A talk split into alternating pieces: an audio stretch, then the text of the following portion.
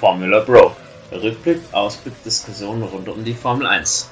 Der Podcast mit Michi und Silvan, Jules und mit mir, Bene.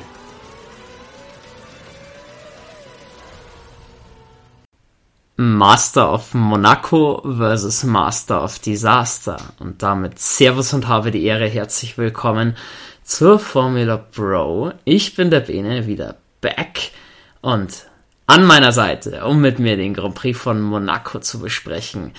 Mein Schweizer Bro, einer von meinen Schweizer Bros.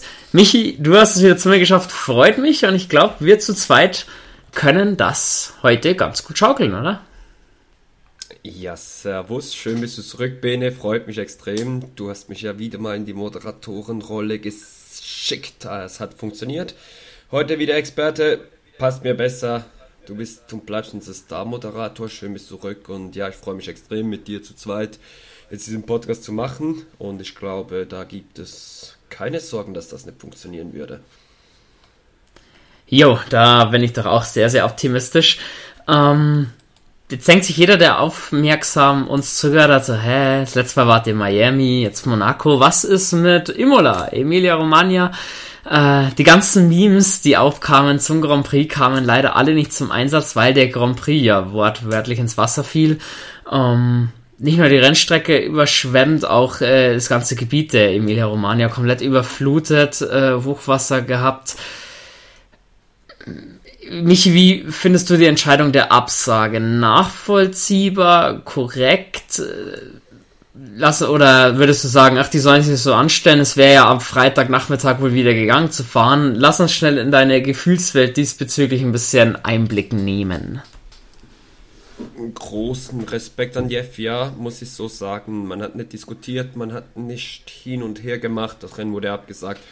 100% richtig, es geht mir da nicht um das Rennen an sich, sondern es geht da um den Respekt gegenüber der Gegend. Du hast da Leute, die kämpfen um ihr Leben, um ihr hab und Gut, die wissen nicht, steht mein Haus morgen noch oder ist es weggeflutet.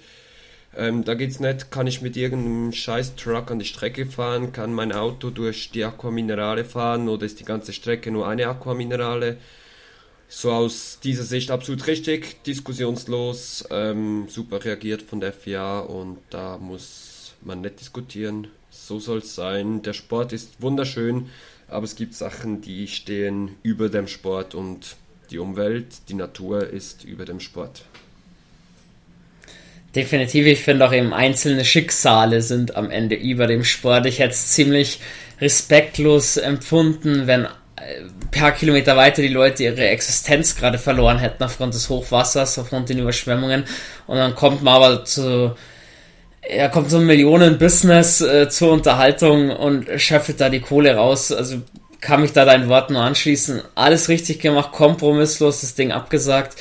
Ähm, für die Formel 1 in dem Fall ja eigentlich ganz gut. Man hat aus dem Triple Heater wurde jetzt noch ein Double Heater, man hatte ein bisschen Luft, ähm, das Zeug nach Monaco zu verfrachten. Michi, wie schaut's denn aus mit einem Nachholtermin? Der Kalender ist ja doch relativ pickepacke voll schon. Weiß man schon was? Fällt der Imola Grand Prix dieses Jahr aus? Wird der noch nachgeholt? Gibt es denn da schon irgendwelche Neuigkeiten? Der Imola GP ist nicht abgesagt, Stand heute, sondern nur verschoben. Und so fest ich die FIA gelobt habe, jetzt in meiner vorherigen Aussage, bin ich jetzt da wieder völlig dagegen. Man sucht einen Ersatztermin, wo für mich keinen Sinn macht. Ähm, in diesem Kalender hat es keinen Platz mehr. Wir reden davon vier bis fünf Rennen in, an vier bis fünf Wochenenden, also dass man da, nein, braucht es nicht. 23 Rennen reichen, einer fällt weg, das sind es doch 22 und auch wenn nochmal einer wegfällt und wir noch bei 21 sind, wir haben genug GPs, nee, braucht es nicht und da bin ich überhaupt nicht einverstanden, dass man da jetzt irgendwie noch probiert, Imola irgendwo reinzudrücken hey, die Fahrer, irgendwo haben die Fahrer und vor allem die Mechaniker auch, brauchen auch ihre Zeit und gebt ihnen die Zeit, das braucht es aus meiner Sicht nicht. Stimme ich dir so zu. Ähm, also die, die Sommerpause Pause ist ja eh und je unantastbar. Vier Wochen ist zu und das ist ja auch gut, dass das so bleibt. Ähm, man startet dann eh schon mit einem Triple Heater direkt nach der Sommerpause, auch wenn es in Europa ist. Aber ja, man hat nicht viele Möglichkeiten. Man sagt, man will das nach der Sommerpause machen, außer du nimmst wieder Flugmeilen auf dich, die einfach nur pervers sind. Wir denken da an Baku, Miami, wo du wirklich sagst, also wer das geplant hat, äh, hatte wirklich ein paar MT. Kannst nicht antun, ich stimme dir da vollkommen zu, dann sind es halt nur noch 22 Rennen. Wir werden es alle überleben. Formel 1 macht trotzdem noch genug Geld. Ich würde nur sagen, wenn der Streckenbetreiber in Imola oder die Leute sagen wegen Tourismus, wir brauchen die Einnahmen, es wäre wichtig, wenn das Rennen kommt, dass man es dann nochmal diskutiert, von mir aus gerne. Andererweise, ja, findet es dieses Jahr nicht statt. Wir werden es überleben. Wenn ihr jetzt ein bisschen überlegt, ja, wie kann man denn den Leuten vor Ort ein bisschen helfen? Kann ich euch eine schöne Aktion äh, ans Herz legen? Schaut mal bei Formel 1 Authentics vorbei, da werden ja authentische Gegenstände der Formel 1, Originalgegenstände, also Rennanzüge und so weiter, versteigert für einen guten Zweck. In diesem Fall oder in dieser Auktion wird komplett das, sage ich mal, rundherum um den Imola Grand Prix versteigert. Sprich, die ganzen Pokale vom ersten Platz bis hin zum siegreichen Konstrukteur, zweiter, dritter Platz werden versteigert. Der Reifen für einen Pole-Setter ist unter anderem mit dabei, den ich sehr gut interessant finde. Alles original unterschrieben und so weiter und so fort. Ähm, Plot-Twist an dieser Stelle. Der Geldbeutel von euch müsste etwas dicker sein. Also gerade der Reifen ist sehr, sehr hoch im Kurs. Der ist, glaube ich, gerade bei 30.000 Euro oder 30.000 Dollar. Ähm, der geht ziemlich gut. Wenn ihr sagt, ja, der Reifen nicht, aber Pokal für den dritten Platz, der wird auch schon geil ausschauen bei mir im Schlafzimmer oder im Wohnzimmer. Da sprechen wir gerade von 6000 Euro. Also sollte für einen Schweizer eigentlich kein Problem sein, würde ich jetzt behaupten, oder? ja, kein Problem. Ich bin immer noch höchstbietender beim Reifen. Ich habe gesagt, 100.000 ist die Schmerzensgrenze, so als Schweizer locker aus dem Geldbeutel raus. Wird sich gut machen bei mir und so. Kann man mal kaufen. Nee, Spaß beiseite, ganz klar. Ähm, Leute, die das Geld haben, die sollen dieses Geld investieren. Es ist sicher eine gute Sache. Äh, man unterstützt die Region und die Region hat es auch nötig. Auch viel, viel Beihilfe von Fahrern und Teams, die geholfen haben. Und ja, wenn jemand, der unseren Podcast hört, sagt, ja, ich habe das nötige Kleingeld, macht doch das, sieht sicher verdammt geil aus. Und wenn ihr das nicht wollt, könnt ihr ihn kaufen und mir bringen. Ich nehme ihn, kein Problem. Ah, dem Aufruf, den hänge ich mich gerne dran. Naja, also ich war eigentlich erstaunt, ah, dass dieser Reifen, der schaut so echt geil aus, dass der höher geht wie Platz 1, Pokal. Hätte ich nicht gedacht. Und ja, für alle, die eigentlich gesagt haben, ah, ich will vielleicht eigentlich eher ein Motorrad oder ein Auto, ah, das, die Investition will ich an eurer Stelle fast hin verschieben, weil das kannst du wirklich nicht jeden Tag kaufen. Und insofern überlegt es euch, wie gesagt, das für einen guten Zweck kann ich an dieser Stelle nur empfehlen. So, und dann Imola Grand Prix mal abgearbeitet. Die ganzen Memes, die ich zurückhalten musste, tun zwar weh, aber kamen jetzt immer wieder neue, dank des äh, Monaco Grand Prix auch wieder auf. Ähm, Monaco. Früher Glitzer, Glamour, die Reichen, das ist vor allem, was man so als erstes denkt, wenn es nach Monaco geht. Ich glaube, das ist heute nicht anders, auch wenn du heute zum Beispiel mit Miami eben dieses Bling Bling auch an anderen Orten in der Formel 1 hast die Kritik an Monaco, die steigt ja so die letzten zwei, drei, vier Jahre immer wieder bezüglich, äh, man kann nicht wirklich überholen, langweilige Rennen, keine gute Show, am Samstag wird alles ausgemacht. Wie stehst du zu der Sache? Gerade Günther Steiner hat das jetzt vor diesem Wochenende wieder ein bisschen erneuert, diese Kritik. Was ist denn da deine Meinung dazu? Monaco behalten, Monaco raushauen aus dem Kalender, Monaco umbauen, wie sieht's aus? Also raushauen gibt es bei mir nicht, weil die, die uns auf Instagram folgen, die haben meinen Post gesehen. Monaco, das ist Prestige. Und du hast eine Triple Crown zu gewinnen äh, mit Monaco, Indy 500 und den 24 Stunden Le Mans. Ähm, das gehört dazu und das gehört für mich in den Formel 1 Kalender, egal wie scheiße in Anführungszeichen, Schlusszeichen das Rennen auch ist. Das ist Prestige pur. Die Leute, die da sind und schlussendlich ist es immer noch der Sieg, den du als Formel 1-Fahrer holen musst. Klar, es kamen jetzt Statistiken auf. Monaco 2016 bis 2023 hat weniger Überholmanöver als Miami dieses Jahr. Trotzdem für mich, ähm, um ein bisschen vorzugreifen, das beste Rennen seit Bahrain. Ähm, super Rennen, hat mir extrem Spaß gemacht. Monaco dieses Jahr, klar, es gab Umstände, aber Monaco gehört dazu, wenn es die Möglichkeit gibt, umzubauen, irgendwo macht zwei, drei Überholmöglichkeiten, wäre super, aber Monaco aus dem Kalender, das ist für mich ein No-Go. Das wäre die letzte Strecke, die ich rausnehmen würde aus dem Formel 1 Kalender. Dem hänge ich mich so mit dran. Vielleicht nicht die letzte Strecke, die man zwingend draußen da eine mit der letzten Strecken. Und ja, ich bin schon der Meinung, wenn du dir so ein paar Ecken anschaust, wo man dann eben sagt, würde für ein Überholmanöver eventuell sogar gehen. Ich denke da gerade um Raskas hinten, auch äh, letzte Kurve vor Stadtziel. Wenn du es da schaffst, wenn du nur einen Meter gewinnen würdest irgendwo, dann wird's wahrscheinlich sogar klappen. Also ich glaube schon, dass so kleinere Platzreserven noch da sind. Und ich weiß nicht, ob es Fred Vasseur war, der es gesagt hat, wir sind halt nicht mehr in den 70er Jahren. Die Autos sind fast doppelt so breit mittlerweile wie in den 70er Jahren. Deswegen muss man dementsprechend Monaco ein bisschen anpassen. Ich bin der Meinung, dass es Möglichkeiten gibt, das zu tun und appelliere da auch an die Formel 1. Macht's das, wie du sagst, es würde schon eine Überholstelle lang, wo du sicher weißt, wenn ich der Schnellere bin, dann kann man das so machen. Baut die Hafenschikane weiter nach hinten, dass du eine längere DRS-Zone aus dem Tunnel raus hast oder keine Ahnung, irgendwas in die Richtung oder baut die Tabak um, es ist mir relativ wurscht. Irgendwas in die Richtung muss gehen. Ich bin gespannt, was sie da machen. Wir starten rein ins Wochenende, war eigentlich relativ überrascht. Ah, du hast noch einen kleinen Einwand? Ich habe noch ja, einen Einwand, der Beweis, wie wichtig Monaco ist. Du hast, glaube ich, jetzt die ganze Strecke, jede Kurve hast du gesagt. Also das ist für mich schon der Beweis genug, wie wichtig Monaco in diesem Formel 1 Gelände ist. Man kennt jede Kurve, jeder weiß, Kurve 1, zack, zack, Löws, dann Rasgas, Tunnelpassage, alles. Man kennt die Strecke und Santevot. Schwingbadpassage, Santevot, es sind, es sind halt wirklich, es ist die Strecke. Jeder Formel 1-Fan, der kann dir sagen, ja, ich kenne Rouge in Belgien, ich kenne Parabolica in Monza. Aber jeder Formel 1-Fan sagt dir, und in Monaco, tak, tak, tak, tak, tak, weil es einfach so viel Prestige ist und man die Strecke kennt. Das ist ein schöner Einwand. Ich glaube, ich würde sich in Silverstone wahrscheinlich noch hinbekommen, alle Kurven zu benennen. Und danach wird schon eng. Also das äh, definitiv. Ja, Monaco, es ist einfach trotzdem ein Wochenende, wo man sich freut. Es war früher schon, was am Donnerstag losgegangen ist, Freitag dann der Off-Day war. Man ist ja mittlerweile auch nicht mehr so, mittlerweile ist kompakt äh, zusammen. Das Wochenende hing auf jeden Fall auch so ein bisschen unter dem Stern. Es könnte regnen. Kam dann erst am Sonntag, Samstag blieb es trocken. Ähm, so muss man sagen, vorne eigentlich das erwartete Bild. Ich fand Ferrari ein bisschen abgefallen. Ich habe mir Leclerc ein bisschen stärker vorgestellt. Auch bei Mercedes hat die Änderungen bezüglich den Sideflops, die man hatte, ähm, ja, es war so dieses Risiko. Du konntest den Imola nicht testen, nachdem das Rennen ausgefallen ist. Wie funktionieren die Updates in einem Grand Prix, wo du eigentlich gar keine Updates brauchst oder die gar nicht testen kannst?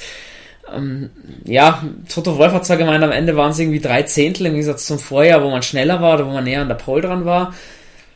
Kann sein, dass es funktioniert hat. Wie gefällt dir denn das neue Aero-Konzept von Mercedes, um da noch kurz ein, ein Wertchen rüber zu verlieren? Ja, ich probiere mal ein bisschen da aus der Mercedes-Fans zu reden. Er hat mir äh, gefällt mir. Man ist mit der Vorderachse auf Red Bull Aston gegangen, man hat die Sidepods umgebaut, weg vom Zero Pod hin zum normalen Sidepod, normal in Anführungszeichen natürlich. Ähm, der Mercedes hat mir gefallen und am besten gefallen, ich gehe jetzt noch nicht auf die Position ein, war Lewis Hamilton nach dem Rennen, der richtig gelöst und happy war über das Auto. Und ich glaube, der Mercedes läuft. Warten wir ab bis nächste Woche. Heute in sechs Tagen oder in fünf Tagen nach dem Qualifying wissen wir, wie schnell ist Mercedes wirklich. Aber es war, glaube ich, ein guter Beginn. Man konnte nicht damit rechnen, dass plötzlich andere Teams aus Frankreich zum Beispiel finden, es wäre mal Zeit für ein Podest.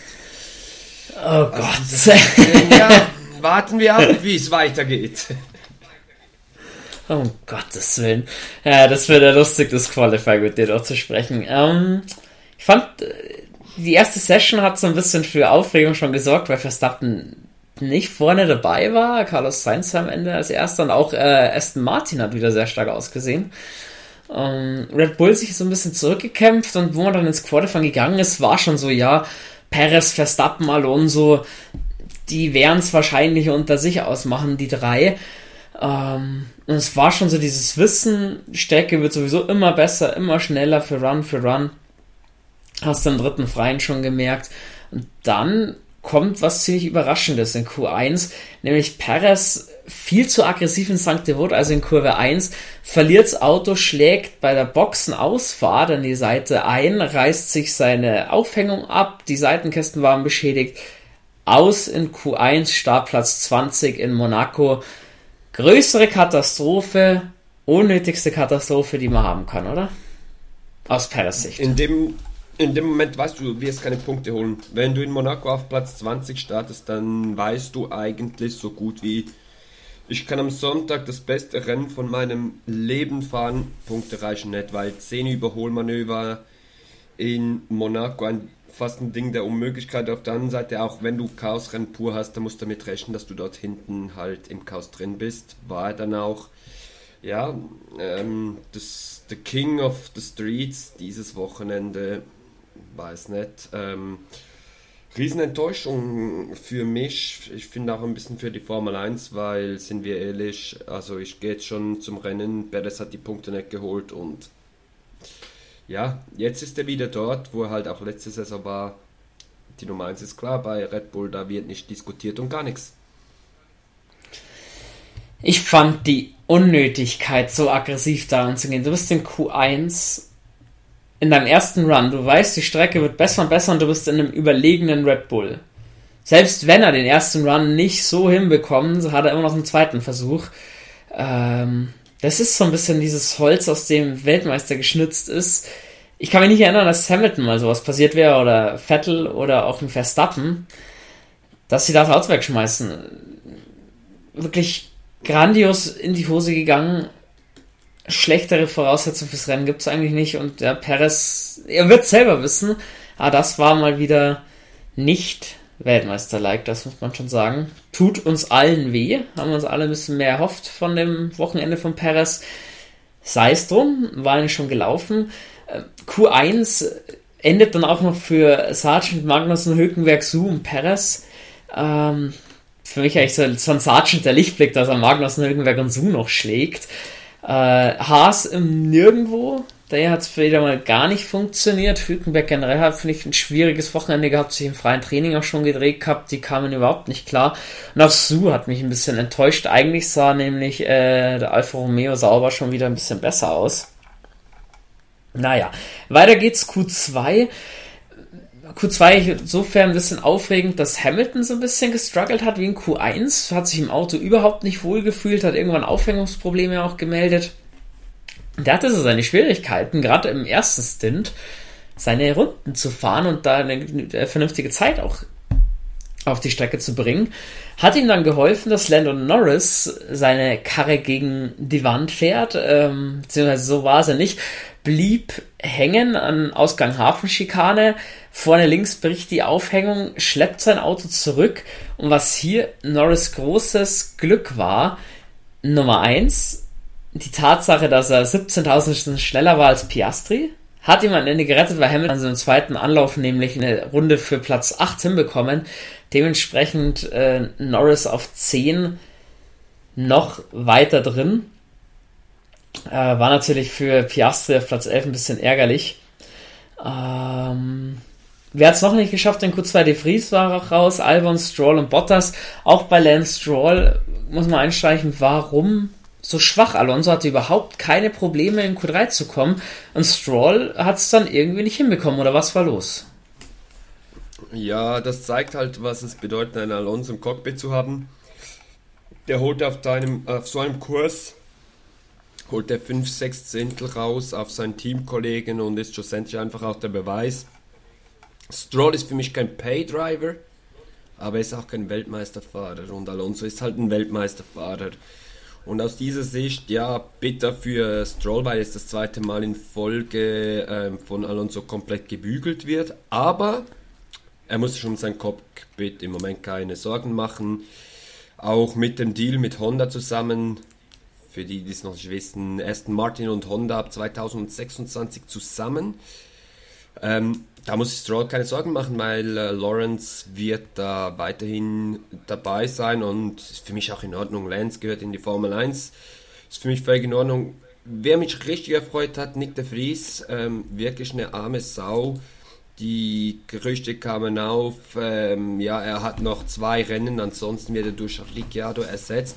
Dann kommst du als Rookie nach Monaco und fährst dein Auto im Qualifying auf Platz 12 große Klasse von Nick de Vries und bin sehr, sehr froh, er konnte jetzt mal zeigen, er ist trotzdem nicht so schlimm drauf, wie sich gewisse Leute gedacht haben.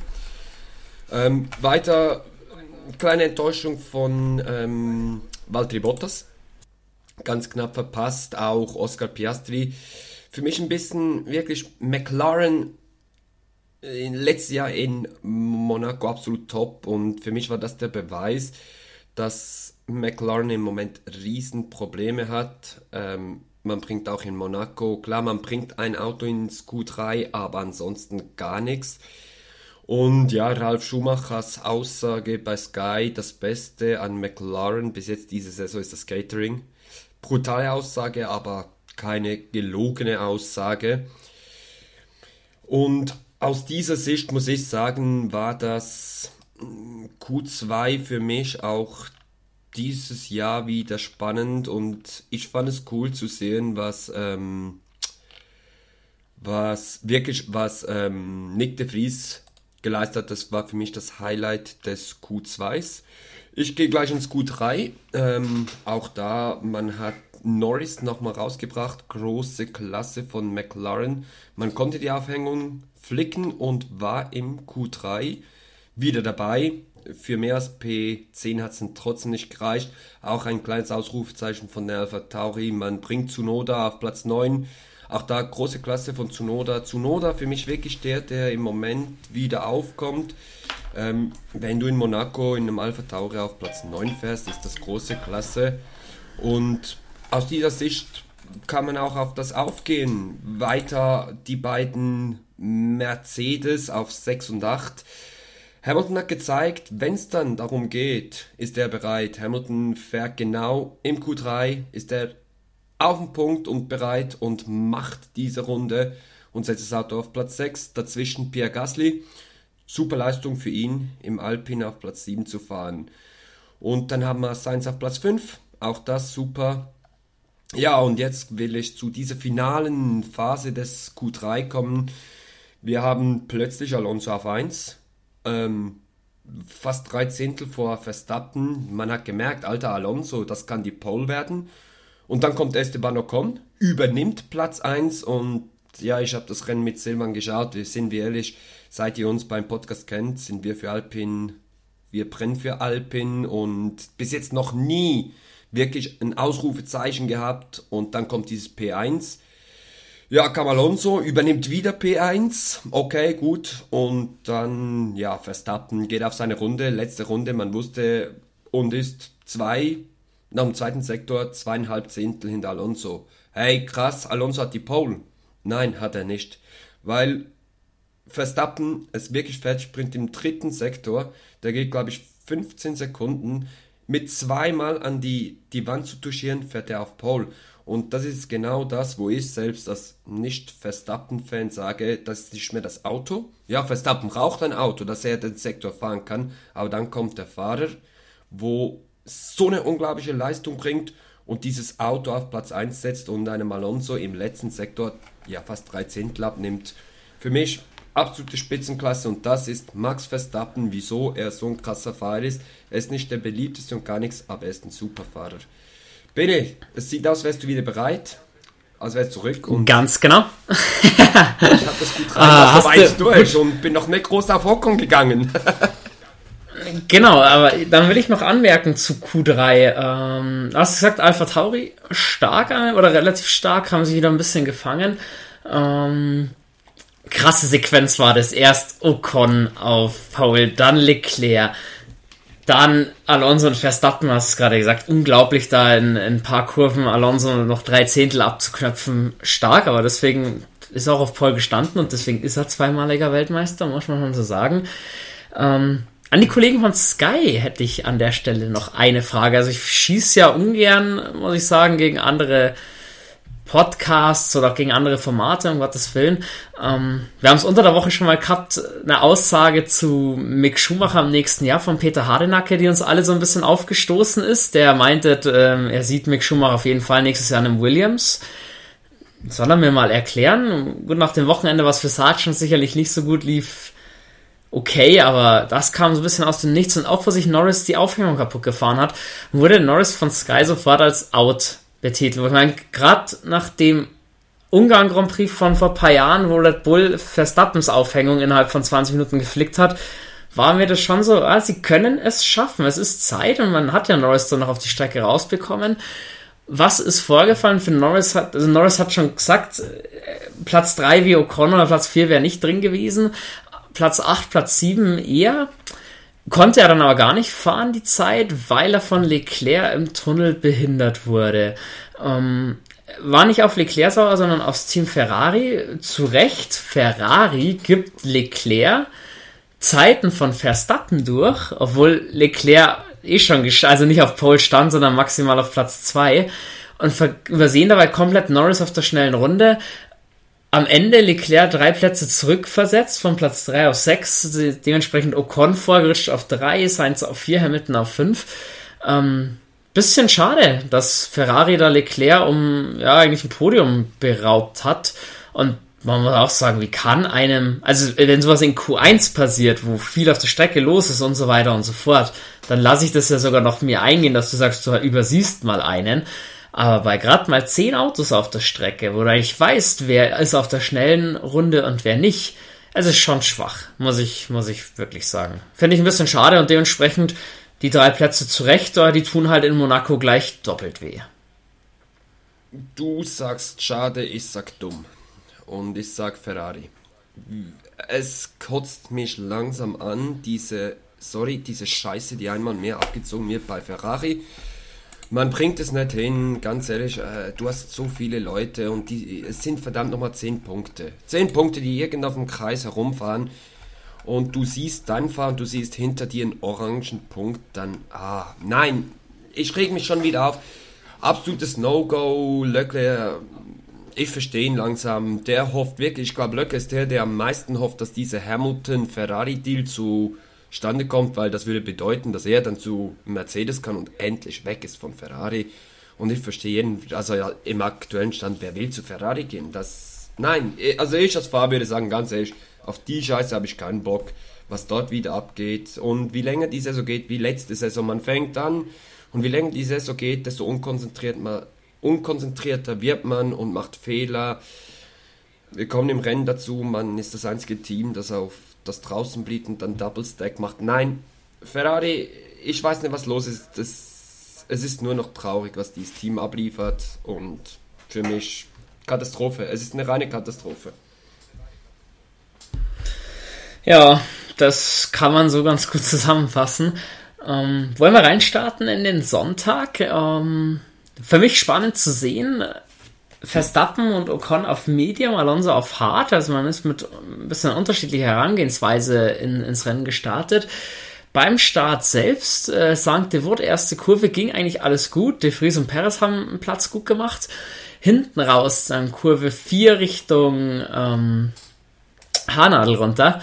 Wurz eng, äh, Hülkenberg damit einem ziemlich übermotivierten ähm, Manöver, Haarnadel staut sich zurück, typische Monaco-Stau, würde ich jetzt fast behaupten. Da muss man, muss man die Nerven behalten. Und dann kamen schon ziemlich viele an die Box mit einem Art Undercut. Perez unter anderem war drin, Ju war drin und auch Hülkenberg nach seinem ja, misslungenen äh, Überholmanöver war gleich drin. Die einzige Chance für Perez eigentlich wirklich Plätze gut zu machen, oder? Oder wie, wie hast du diesen Taktikkniff von Red Bull gesehen, Perez gleich nach einer Runde reinzuholen? Also für mich war zuerst mal da eben um Turn 4, 5 herum, muss ich sagen, was ist jetzt mit den Fandos? Äh, es sah für mich aus wie Autoscooter, ganz ehrlich. Jeder räumt einfach jeden ab. Es wird dann in die Seite gefahren. Ty eigentlich untypisch für Monaco. Normalerweise benehmen sich die Fahrer im Großen und Ganzen, aber das war für mich fast ein bisschen zu viel. Da haben ein bisschen Fahrer ein bisschen zu viel gewollt. Eben dann sehe ich einen Logan Sargent, steht auch schon in der Kritik. Jetzt kommt das Ganze mit Schumacher. Sorry.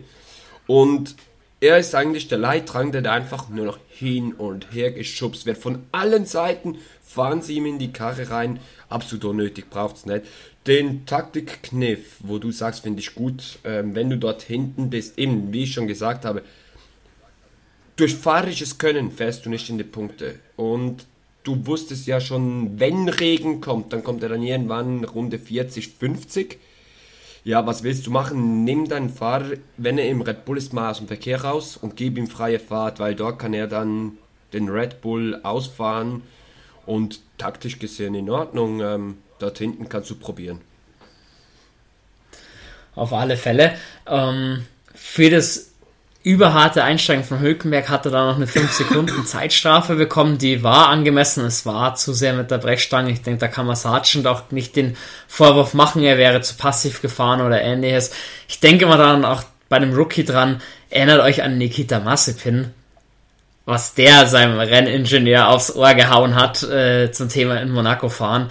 Ähm, also da bekommt zwar Sargent noch zu sprechen, Ah, ich denke, in der Situation braucht man ihn nicht kritisieren.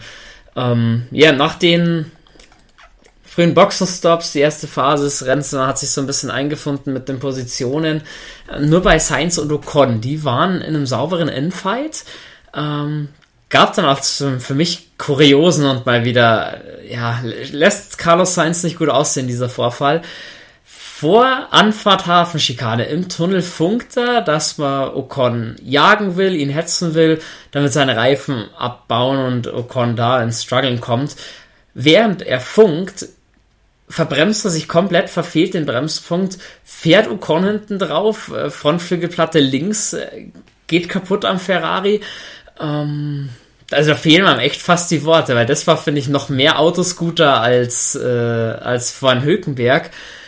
Und ja, ich meine, man kann froh sein für Ocon als auch für Sainz, dass das nicht schlimmer war. Es sind ein Drauffahren, es hätte auch für beide das Rennen beenden können. Und ich bin mir ziemlich sicher, in der Schweiz, in einem Schweizer Wohnzimmer, also in diesem Moment, zwei Herzen so ein bisschen in die Hose gerutscht.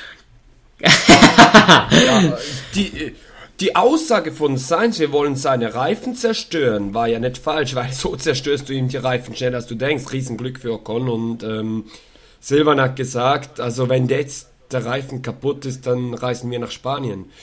Ähm, sind wir ehrlich, das braucht's nicht und das spricht für mich einfach nicht für Sainz, das ist für mich eine gewisse Art Unprofessionalität. Gut, dass du pushen willst, du willst diesen Platz gut machen, aber so nicht und ähm, braucht's nicht, ganz klar. Sei fokussiert, es ist wirklich schwer in Monaco, es ist genug und da musst du nicht schon in Runde 4 oder 5 anfangen, ja, wir müssen ihn drücken, wir müssen machen, wir müssen tun und ihm dann in den Arsch reinzufahren. Große Klasse von Ocker, muss man noch sagen, der hat die Kurve eigentlich fast erwischt. Das ist noch, das haben sie dann bei Sky ja auch gesagt, wirklich.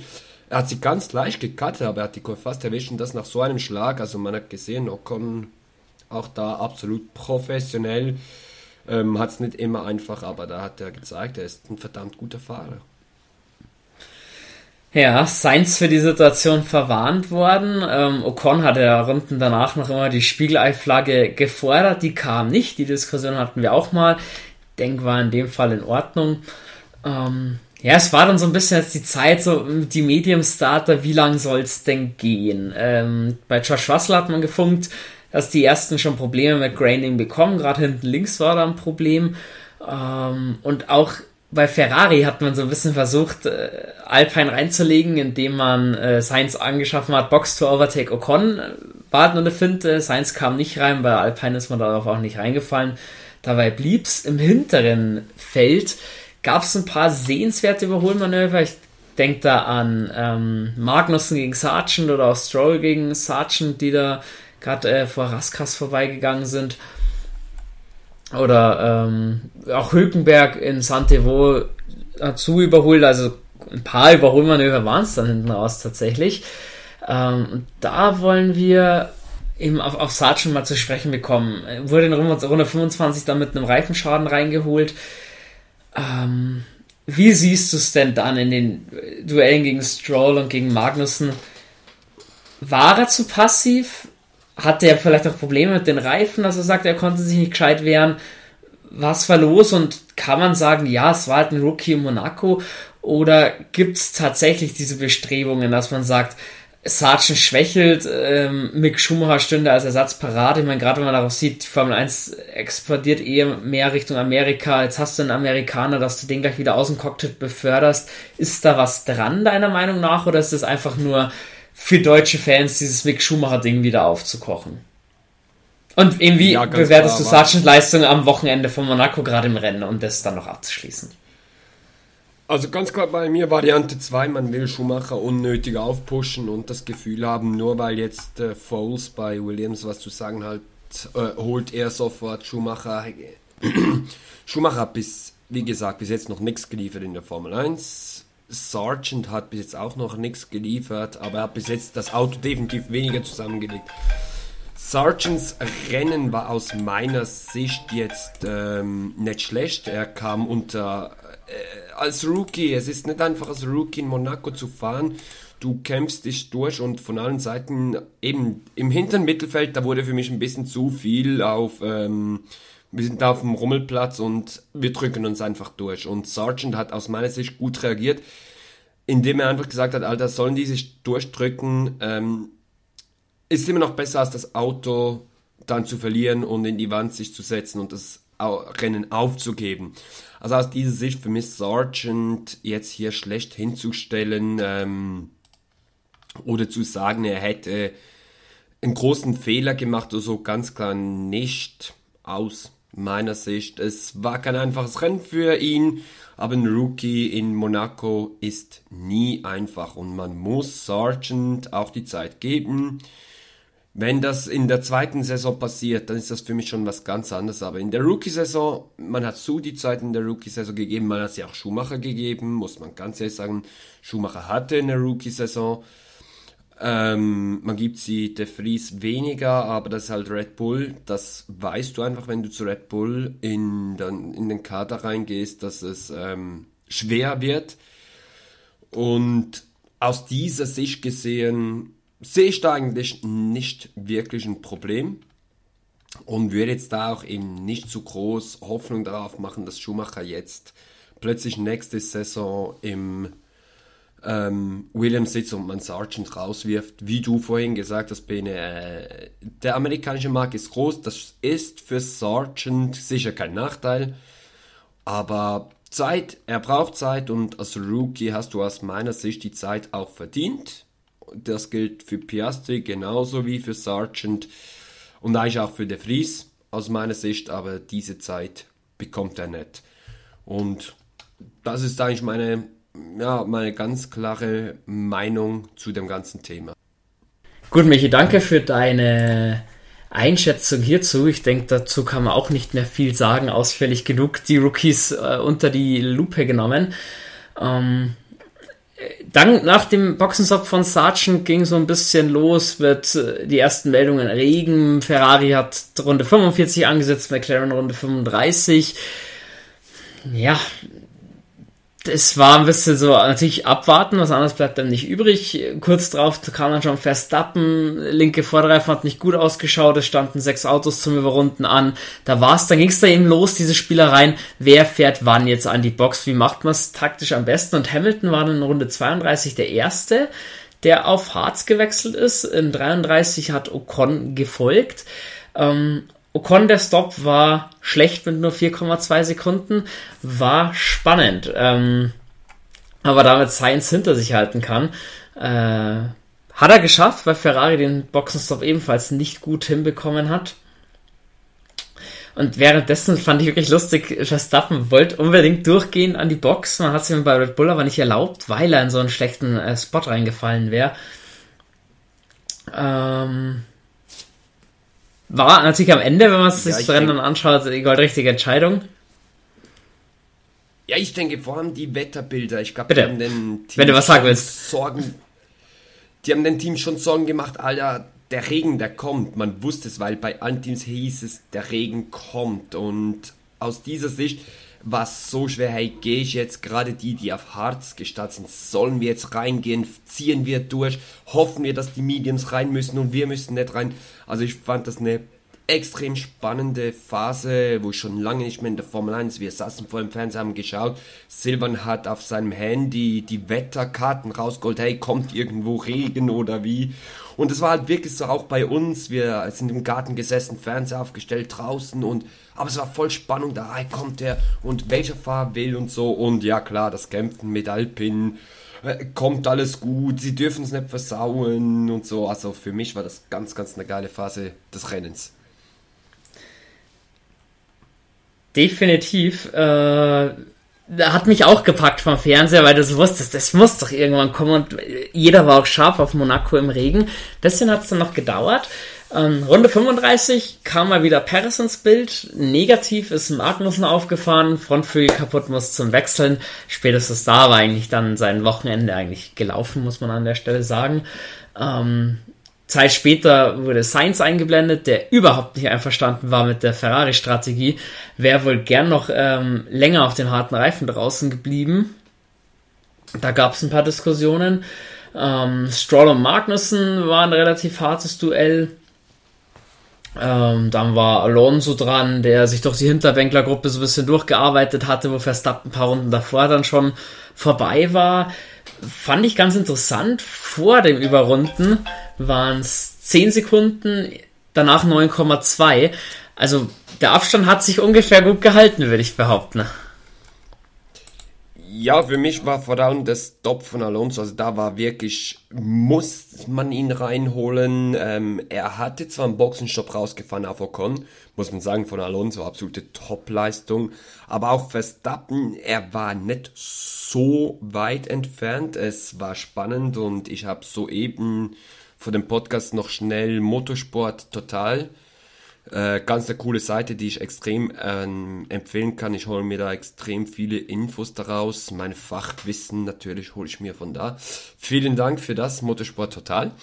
Ähm, und sie haben jetzt wirklich laut Datenanalysen, haben sie gesehen, der Sieg wäre drin gelegen. Also hätte man Alonso nicht reingeholt, hätte man eventuell den Sieg gegen Red Bull holen können. Aber die, es wäre viel Risiko gewesen und diese Risikobereitschaft bei Aston Martin einzugehen, macht für mich auch keinen Sinn.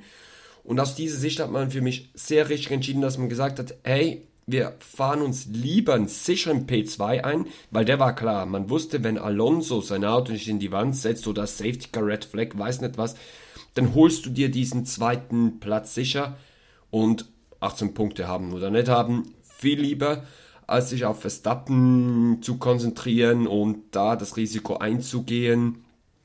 Sollen wir dieses Risiko? Sicher, viele coole Diskussionen an der Box, wo ich sehr gerne gehört hätte, was ging da bei Aston Martin ab.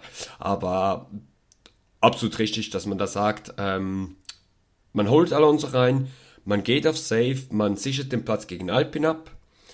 Ähm, man nimmt Priorität 1, wir holen uns diese 18 Punkte und Red Bull mit Verstappen ist im Moment nicht unser Hauptgegner und das muss man auch ganz klar einsehen. Red Bull ist im Moment weiterhin alleine auf weiter Flur und ja, man hätte den Sieg holen können, aber ich bin ganz klar der Meinung, dass es besser ist, dass man diesen zweiten Platz absichert gegen Alpin und nicht findet, wir greifen jetzt Alonso an. Das sehe ich genauso. Ähm, ja, und dann, es war eben, die Boxenstops gingen dann los. Ähm, Leclerc an die Box gekommen, 2,2 Sekunden, wirklich ein guter, guter Stop. Und dann ging es los mit den ersten Regentropfen. Kurve 6 bis 8 erst betroffen. Ähm, dann wurde es ein bisschen wild. Äh, McLaren hat trotzdem noch auf hart gewechselt, auch Alonso hat auf hart gewechselt. War das für dich nachvollziehbar, dass man, weil es wurde ja rege diskutiert, was man macht und man war halt vor Red Bull dran. Man hatte die härteren Reifen drauf. Red Bull hat mich sowieso gewundert, dass sie auf Medium so lange durchgehalten haben.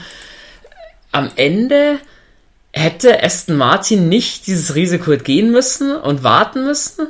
oder war es für dich insofern okay? Weil es wurde rege diskutiert, man ähm, war sich einig, man möchte, es wird nicht stärker regnen, man möchte auf hart bleiben. Ich finde das im Nachhinein ein bisschen, ja, hm, ich, ich hätte tatsächlich an der Stelle wirklich geschaut, was macht Red Bull. Ich hätte denen mal den Vortritt gelassen, wenn ich ehrlich sein soll, weil es war, finde ich, zu dem Zeitpunkt auf der Strecke eigentlich noch trocken genug, dass du es mit deinen alten, harten Reifen noch ausgehalten hättest. Ja, ich glaube, jetzt haben wir uns endgültig verraten, dass Bene nebenbei noch beruflich machen muss, weil ich jetzt soeben etwa drei Minuten genau über dieses Thema geredet habe. Ähm, Herr, ähm, Red Bull gegen Aston, aber ist ja auch egal. Oh, nee, sorry. meine Meinung war ganz klar, ich sage sie dir jetzt auch noch für den weiteren Podcast für dich. Ich fand es richtig, dass man den zweiten Platz absichert gegen Alpine, also dass man nicht da Risiko eingeht, dass plötzlich noch Ocon irgendwie kommt weil Red Bull ist im Moment nicht der, das Team, das man schlagen will. Zweiten Platz absichern, super 18 Punkte einholen, statt das Risiko einzugehen, am Schluss mit 0 Punkten dazustehen und Red Bull fährt am Schluss trotzdem die 25 Punkte ein. Ja, ihr habt es gemerkt, nebenbei, es hat sich für mich leider keiner finden lassen, deswegen bin ich heute in so einer Doppelfunktion ein bisschen unterwegs, deswegen sorry, wenn es ein bisschen unkoordiniert die ganze, die ganze Sache von, von dannen geht. Ähm, für mich an der Stelle ärgerlich, dass McLaren falsche Information hatte und Norris äh, auf hart gesetzt hat. Da hätte man sicher hinten raus noch äh, ein paar Plätze gut machen können. Aber dann war ja Wahnsinn, was los war. Irgendwann brach es dann los, irgendwann ist dann auch Verstappen an die Box gegangen zum Wechseln. Alle haben eingesehen, auf Trocken geht gar nichts mehr. Und ein großer Gewinner zu dem Zeitpunkt, muss man auch sagen, George Russell.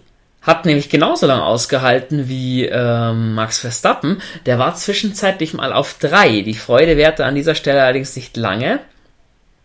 Hat in Kurve 4 beim Anbremsen sein Auto verloren, in die Auslaufzone raus. Ähm, soweit ist Ocon wieder durchgeschlüpft und auch Hamilton meines Wissens. War ärgerlich, muss ich sagen, für Russell wäre das definitiv das Podium gewesen, aber auch Carlos Sainz an derselben Stelle Fehler gemacht, Auto verloren, einige Plätze eingestampft. Woran liegt sowas, dass die Leute da war Russell irgendwie zu wie erklärst du dir das? Russell hatte doch ein bisschen Abstand auf Ocon, hatte überhaupt keine Hektik, hätte da auch ein bisschen langsamer machen können, genauso wie Carlos Sainz. Warum passieren denn also solche Fehler einem gestandenen Fahrer? Russell ist kein Rookie mehr, muss man sagen. Und auch Sainz ja schon lange nicht mehr. Also gerade bei Russell muss ich sagen, sehr, sehr untypischer Fehler. Wirklich Russell sonst für mich einer der Fahrer, der am wenigsten Fehler macht. Wirklich kann passieren. Ich könnte mir wirklich darauf zurückführen, wer das Rennen gesehen hat, hat das gesehen in dieser Kurven 6 bis 8, da war so viel Regen. Es hat wirklich runtergepisst. Ein Teil der Strecke war noch trocken und dort hat es ja schon, ja, blöde gesagt, schon fast für Fullwets gereicht. Ähm, wir haben noch ein bisschen so diskutiert, das heißt normalerweise in Spa, dass ein Teil der Strecke nass ist und ein Teil nicht. Diesmal auch in Monaco. Und ich könnte mir schon vorstellen, dass es auch mit dem zu tun hatte, dass man die Intermediates überschätzt hat für diese Kurven dass man gedacht hat, ja, da kann ich mit den Intermediates voll durch und das ging nicht. Und das ist dann genau halt das, wo ich jetzt wieder auf Ocon komme. Steht unter Druck, äh, ich stehe mit Alpin im Moment auf Platz 4. Ähm, super Ergebnis und er macht keinen Fehler. In der Zeit viele gestandene Fahrer, unter anderem auch Verstappen, der riesen Glück hatte, dass er sein Auto nicht in die Wand setzte. Ähm, hat in dieser Phase für mich extrem geliefert. Und Carlos Sainz wirklich das ganze Woche, also nee, den ganzen Sonntag nur herumgeweint am Funk, was alles falsch ist. Äh, ja, wir müssen, wir müssen dies, wir müssen das. Was macht die strategisch und so selber nicht geliefert und sich eigentlich ein besseres Ergebnis selber versaut. Und auch Russell, ja, das Podest wäre drin gelegen.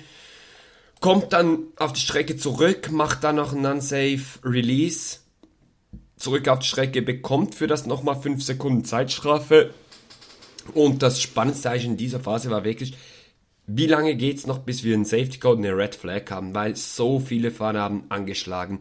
Äh, Sargent ist durch die Löwskurve fast stillgestanden. Er ist fast angehalten, weil er nicht mehr rumkam. Und ich habe gesagt, jetzt die Red Flag, sie können sie schon rausnehmen, die kommt jede Sekunde. Aber alle haben die Wände berührt, es hat da geknallt, es hat dort geknallt, aber nie so, dass man sich Gedanken müsste, es war nur noch gelb oben, man sah nur noch gelbe Flagge, gelbe Flagge, gelbe Flagge. Aber die Fahrer haben mir da bewiesen, es ist so schwer, Monaco. Monaco im Regen ist noch, noch schwer. Und du hast halt noch diese Phase. Und dann gab es noch Kevin Magnussen, wo man fand, oder war es Nico Hülkenberg? Bene? Hülkenberg oder Magnussen? Nee, Magnussen war ewig lang draußen auf Trockenreifen. Ja, wo man fand, ja, du, du machst das mit Trockenreifen weiter und der rutschte weg, schnurrt, das waren Bilder, bremst dann und es geht einfach geradeaus, keine Chance mehr. Riesenfehler von Haas, aber ansonsten sehr, sehr spannende Phase. Ja, in der Position, in der Position ist sie dann auch schon egal. Er muss zocken, klar muss er hoffen, dass das Auto nicht komplett zerlegt aufgrund der Kosten, aber das traut mir Magnussen dann auch zu. Und da würde ich sagen, Respekt. Irgendwie jeder ist irgendwo angedatscht, jeder hatte Kontakt. Aber nur Stroll hat's richtig erwischt, der Löw sich sein Frontflügel abreißt äh, und das Auto schiebt. Eigentlich der einzige Ausfall dann auf, aufgrund der Geschichte. Magnus im Detail hat später dann noch zwei Runden vor Ende. Ähm, ah, das war wirklich eine krasse Phase. Ähm, ich fand's aber richtig, dass man weitergemacht hat, weil es war jetzt nicht so, dass du gesagt hast, du würdest nichts mehr sehen. Ähm, komplette Überschwemmungen oder sowas gab es eigentlich auch nicht. Ja, im Bereich, sag ich mal, Kurve 4 bis 8 wären die, die Vollregenreifen wahrscheinlich auch gut gegangen, aber im Gesamten, denke ich, war es auf Inters machbar. Und ja, ich sag so, in der Phase, jeder hatte so mit sich zu kämpfen, aber nach den Ausrutschern von Russell und Sainz waren halt auch so die Positionen ein bisschen bezogen. Sainz, der mal wieder versucht hatte, an Gasly irgendwie ranzukommen, wo nichts ging. Hamilton hat dann mal bei Ocon angeschnuppert, ging auch nichts. Das einzig Erwähnenswerte hinten raus war dann noch Yuki Tsunoda. Bremsprobleme, ein sagenhafter Funk, muss ich sagen. Ähm, wollte man die beiden McLarens noch hinter sich halten. Hat leider nicht ganz funktioniert. Am Ende Zunoda verbremst sich und damit komplett weg von den Punkten. Norris und Piastri sagen Danke. Ja, und nach ähm, 78 Runden ist der heiße Ritt dann vorbei. Ich glaube, fünf Runden vielleicht, wenn es noch gegangen wäre, hätte man sich tatsächlich überlegen können, wieder zurück auf Trockenreifen zu wechseln. Aber das war es nicht mehr. Ähm, man war gut mit der, an der Zwei-Stunden-Grenze dran. Und am Ende, du hast es gesagt, der Monaco Grand Prix, bring Regen rein und schon ist da was los. Deswegen mein Vorschlag, um den Grand Prix einfach spannend zu, spannender zu machen, künstliche Bewässerungsanlage. Mach Monaco einfach nass und dann ist es scheißegal, wie viel du überholen kannst, dann ist Action garantiert, würde ich behaupten. Ja, für mich war wirklich geil, du hast keine, eben, du hast keine Crashes gehabt durch das, aber du hast so viel gesehen und ich finde, das ist genauso das, was die Formel 1 dann ausmacht. Im richtigen Moment auf die Reifen zu wechseln und alles und ja, nach 78 Runden war für mich halt schon so, Verstappen durchs Ziel, Alonso durchs Ziel und dann kam das große Beten, bitte, bitte, bitte, Ocon, zieh's durch, zieht's durch, fährt auf Platz 3 und eben in der Zeit Bene doch während unserem Podcast ab und zu mal noch einen Podestplatz von McLaren feiern konnte, konnte ich dieses Wochenende und ich bin extrem, ich finde es extrem schade, dass Silva nicht da ist. Es war für uns zwei wirklich so eine riesen Freude. Wir sind uns wirklich in den Armen gelegen. Endlich ist es wieder soweit und Alpin fährt aufs Podest. Ganz, ganz schöne Szenen und halt dieses Podest mit Verstappen, Alonso und Ocon. Es ist genauso ein Trio, die hatten viel Probleme miteinander, gerade Ocon mit Verstappen 2019 in Brasilien, wo es ein bisschen geknallt hat. Ocon und Alonso. Und sie haben Protest zu dritt sind, alle haben sich gefreut. Ich glaube wirklich, ähm, mega Weekend für alle Alpin-Fans und ganz, ganz eine große Freude aus dem Alpin-Lager.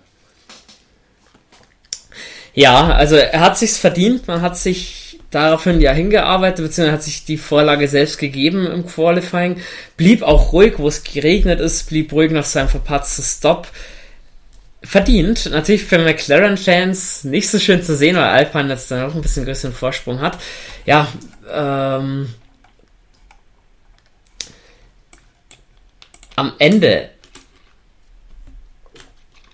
für Ocon sowas unfassbar geil wahrscheinlich. In Monaco, Podium, jetzt hat er ersten Platz, zweiten Platz, dritten Platz auch voll gemacht.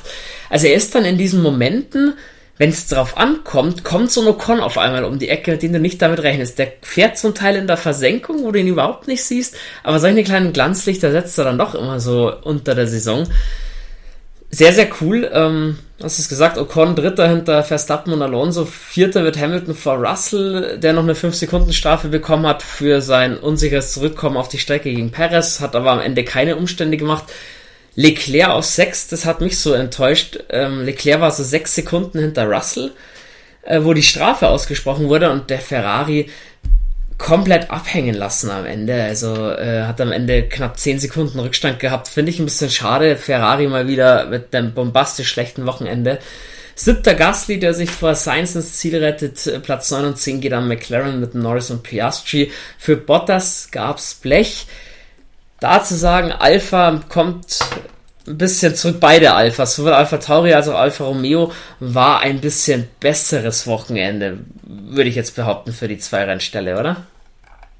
Ja, ganz klar, für beide Rennställe ein bisschen Erfolgserlebnis, noch nicht das große Erfolgserlebnis, aber man ist wieder ein bisschen dran. Die Updates scheinen bei beiden Teams zu funktionieren. Auf der anderen Seite nehmen, das war Monaco, ich will da auch eben bei Mercedes kein irgendwas dazu sagen zum Update. Wir müssen Barcelona abwarten. Obwohl das schöne Ergebnis von McLaren mit 9 und 10, muss ich sagen, ähm, McLaren, ihr habt ein Problem, weil sonst war Monaco ja wirklich so ein McLaren-Track. Das war wirklich so ein typische Strecke von McLaren, da kamen die guten Ergebnisse, man war dabei. Und ja, Norris war nach dem Rennen richtig enttäuscht und zwar wegen der Pace im Trocknen. Eben unter nasser Strecke war Norris schneller als Verstappen. Verstappen hat ihn vorhin überrundet und Norris kam an ihn ran und hätte theoretisch sich zurückrunden können. Macht man im Regen in Monaco nicht, aber da sieht man im Moment wirklich das Problem bei McLaren auf der Trockenstrecke läuft es nicht und ja, es ist schon für euch als McLaren-Fans, glaube ich, bis jetzt wirklich keine einfache Saison. Ja, definitiv. Wobei ich da auch sage, am nächsten Rennen in Barcelona, da sind Daten da, die Strecke kennt jeder. Ich glaube, da werden dann wirklich die Updates, diese erste Update-Welle kannst du dann wirklich mal vergleichen, wer konnte aufholen, wer nicht. Also da bin ich sehr, sehr gespannt. Bevor wir aufs Barcelona-Wochenende kommen, noch schnell dein Driver of the Day vom Grand Prix von Monaco. Leider war jetzt gerade der Ton unterbrochen. Hast du jetzt Driver of the Day gefragt? Also, ja, ganz genau. Gut, ich davon aus, ja, muss man glaube ich bei mir nicht fragen, Esteban Ocon. Ganz klar Driver of the Day, äh, Driver of the Weekend, absolut überragende Leistung im Qualifying, überragende Leistung im Rennen im Alpin auf Platz 3 gefahren, sich gegen Hamilton durchgesetzt, gegen Sainz durchgesetzt in packenden Kämpfen unter Druck große Klasse sich nie verunsichern lassen, weil Alonso ihm vorne wegfährt. Eine Riesenleistung von Esteban Ocon und für mich ganz klar Driver of the Day. Oh, dann mache ich äh, das Ding voll. Das Alpine Double. Ich sag Pierre Gasly Driver of the Day. Warum? Ähm, Wäre mit der, sage ich richtig, Strategie Platz 4 bis 5 sogar möglich gewesen. Ähm, da hatten wir ja auch ein bisschen, bisschen Pech gehabt bei der, bei der Strategie mit Gasly. Hat äh, jedem Möglichen hinter sich Stand gehalten, der so angeklopft hat und hat es auch sauber am Ende nach Hause gefahren. Also von daher Hut ab, Alpine wirklich gutes Wochenende gehabt. Wäre für Alpine wünschenswert, den Schwung mitzunehmen nach Barcelona. Für McLaren-Fans hoffe ich natürlich, dass wir zurückschlagen.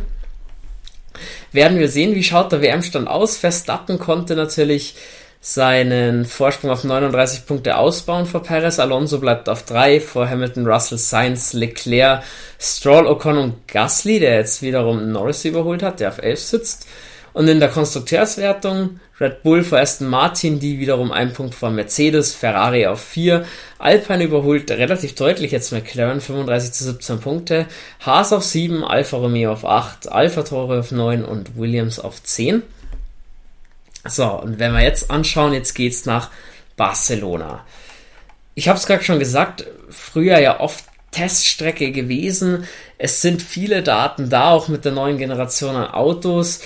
Was erwartest du denn von dem Wochenende? Glaubst du, dass es wieder so eine Red Bull-Dominanz gibt oder könnte sein, dass hier Alonso noch mehr ein Wörtchen mitreden kann, als er das schon in Monaco tat?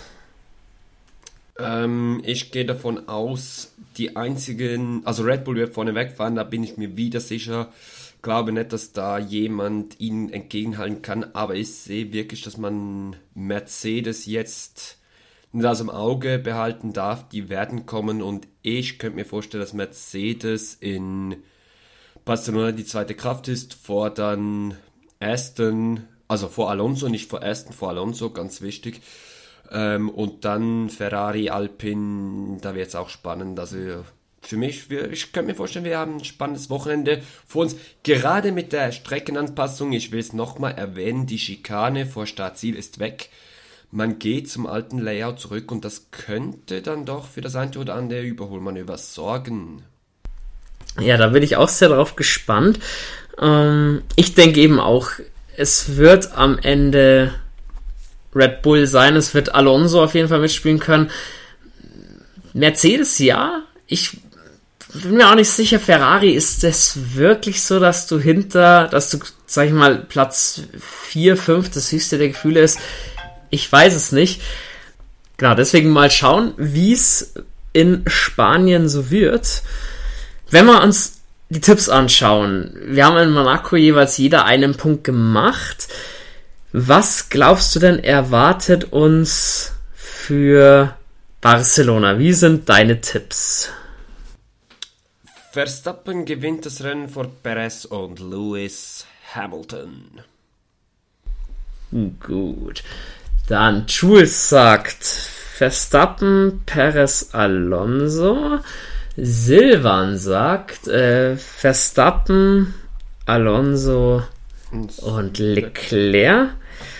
Hm, also ich gehe mal mit Verstappen und Perez und ah, ich hänge mich dran. Ich sag, äh, auch ein Mercedes wird an drei stehen. Äh, Russell, dann schaut es ein bisschen anders aus. Soweit ist ja gleich nächstes Wochenende, deswegen ihr hört in einer Woche gleich wieder von uns. Michi, war zwar heute ein bisschen holprig durch die ganzen Nebenumstände, die wir hatten, aber die Folge ist im Kasten, wir haben es geschafft. Vielen Dank für deine heute etwas ausführlicheren Expertisen. Und ich würde sagen, wir hören uns dann nächsten, Sam äh, nächsten Montag in alter Frische wieder. Ich hoffe, du bist wieder dabei. Ja, vielen Dank an dich. Es war jetzt kein einfacher Podcast und trotzdem hat das gut funktioniert. Hat Spaß gemacht. Toller Monaco GP und ja, ähm, Sofern bei mir nicht irgendwas Schlimmes passiert, müsst ihr auch meine Stimme beim nächsten Podcast wieder erleiden. Ich melde mich ab, ich danke allen, wünsche eine schöne Woche und wir hören uns. Jo, damit, wir erleiden gerne deine Stimme nächste Woche wieder. Ich kann mich auch noch verabschieden, danke fürs Zuhören und ich beende die Folge standesgemäß mit den wunderschönen Worten Let's Race und habe die Ehre.